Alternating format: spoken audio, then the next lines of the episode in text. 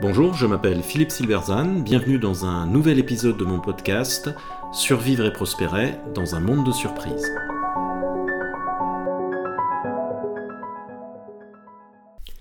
La guerre en Ukraine est le paradoxe du modèle occidental. L'un des résultats paradoxaux de l'attaque de l'Ukraine par la Russie a été de montrer combien le modèle occidental restait attractif pour les populations du monde.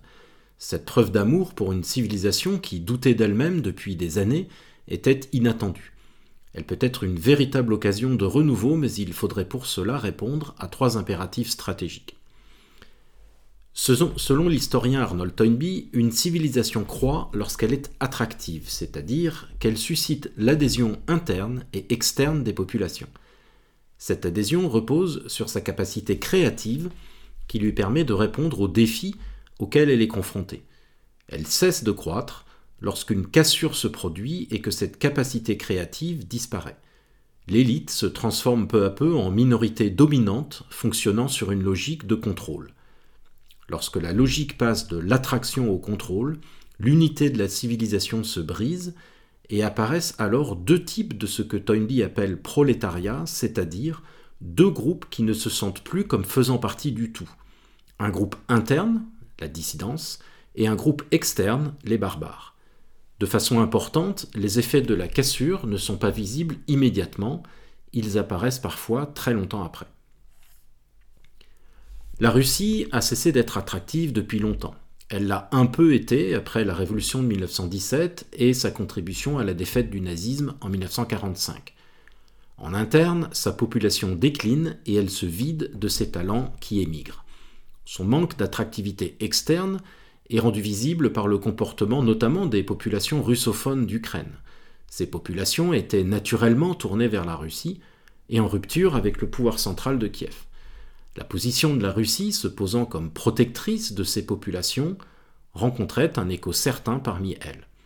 Mais depuis l'occupation du Donbass en 2014, elles ont pu vivre concrètement sous l'administration russe et le sentiment pro-russe s'est évaporé. Le résultat est que de nombreux russophones, dont certains anciens séparatistes, sont désormais clairement dans la lutte anti-russe. Autrement dit, le modèle mental de l'identité nationale ukrainienne, basé sur le principe de démocratie libérale à l'occidental, l'emporte désormais sur l'affinité linguistique. C'est d'ailleurs l'une des nombreuses illustrations du paradoxe de la stratégie que l'attaque de la Russie est retournée contre elle des populations qui lui étaient initialement favorables. L'absence d'attractivité de la Russie se traduit tout simplement par le fait que personne n'y cherche refuge, même pas les russophones. Alors que les cadavres s'accumulent, c'est au contraire vers l'Occident que tous les réfugiés se précipitent et à qui ils demandent de l'aide. C'est le modèle occidental qui inspire la résistance ukrainienne et qui lui donne sa force. En cela, l'Occident vit une situation paradoxale. Depuis de nombreuses années, il s'est laissé convaincre par sa classe intellectuelle notamment qu'il était la source de tous les maux du monde, racisme, sexisme, discrimination, esclavage, guerre, exploitation, impérialisme, etc.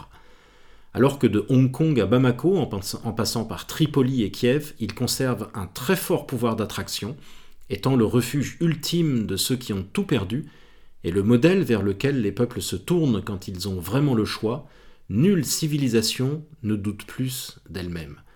C'est dans ce doute qu'il faut trouver la confiance croissante de pays comme la Russie et la Chine, qui rêvent d'imposer des modèles alternatifs qui vont de la démocratie nationaliste illibérale à la dictature complète. C'est ce doute qui conduit aux catastrophes comme celle de l'Ukraine. Ce n'est pas surprenant. Toynbee nous avait prévenu, ce n'est pas parce que les barbares nous attaquent que nous déclinons, au contraire, c'est parce que nous déclinons qu'ils nous attaquent. Autrement dit, la cause du déclin est avant tout interne. Le spécialiste de la stratégie Edward Luttwak écrivait d'ailleurs, je cite, le cours normal de l'histoire montre que les nations se lancent dans des conquêtes impérialistes simplement parce qu'elles le peuvent, en raison de la faiblesse de leurs voisins. L'Occident est donc dans une situation particulière. Il reste attractif de l'extérieur, mais a en partie cessé de l'être à l'intérieur. L'enjeu est donc de relancer son cœur créatif pour qu'il soit également à nouveau attractif à l'intérieur. C'est particulièrement vrai pour la France, où l'épisode des Gilets jaunes a rendu visible l'émergence d'un prolétariat au sens de Toynbee, c'est-à-dire d'un groupe qui ne trouve plus le modèle attractif parce qu'il n'y trouve plus son compte. Que la seule façon de le gérer ait été de le laisser pourrir, de laisser pourrir le mouvement représente non seulement une formidable opportunité ratée, mais un risque considérable pour le système dans son ensemble, aux conséquences déjà visibles dans les scores des candidats anti-système à l'élection présidentielle. La civilisation qui décline, c'est celle qui cesse d'être capable d'apporter des réponses créatives aux défis auxquels elle est confrontée et qui se divise sur des sujets importants.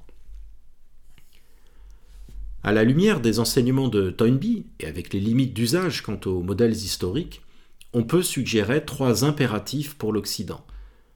Le premier est de ne plus se concevoir comme un idéal, mais comme un principe. C'est la conclusion de l'historien David Gress. La différence entre l'idéal affiché et la réalité a imposé un fardeau de justification à l'Occident et à sa forme politique la plus importante, la démocratie, dont les défenseurs étaient obligés de toujours expliquer en quoi la réalité ne correspondait pas à l'idéal. Or, le modèle mental de l'Occident n'est pas un idéal, mais un principe de résolution de problèmes basé sur le compromis. En tant que tel, il produit des erreurs, il se fourvoie parfois, mais il est robuste et à même de résoudre ses conflits internes. Le second impératif est de réintégrer le prolétariat interne. Le système doit marcher pour tous, c'est un impératif social et économique d'une importance stratégique, où la fin du mois a autant d'importance que la fin du monde. Le troisième impératif est d'assumer pleinement son modèle. Le principe de ce modèle étant la démocratie, il est normal d'y laisser les critiques se développer. Mais ce que la guerre en Ukraine montre, c'est qu'assumer pleinement sa singularité et ses valeurs est le meilleur cadeau que l'Occident puisse faire au monde, parce que quelles que soient ses limites, et elles sont réelles, quand il faut choisir, c'est vers des pays qui les défendent que les peuples se tournent. Merci de votre attention, vous pouvez retrouver cette chronique et bien d'autres sur mon blog www.philippe-silberzan.com. À bientôt.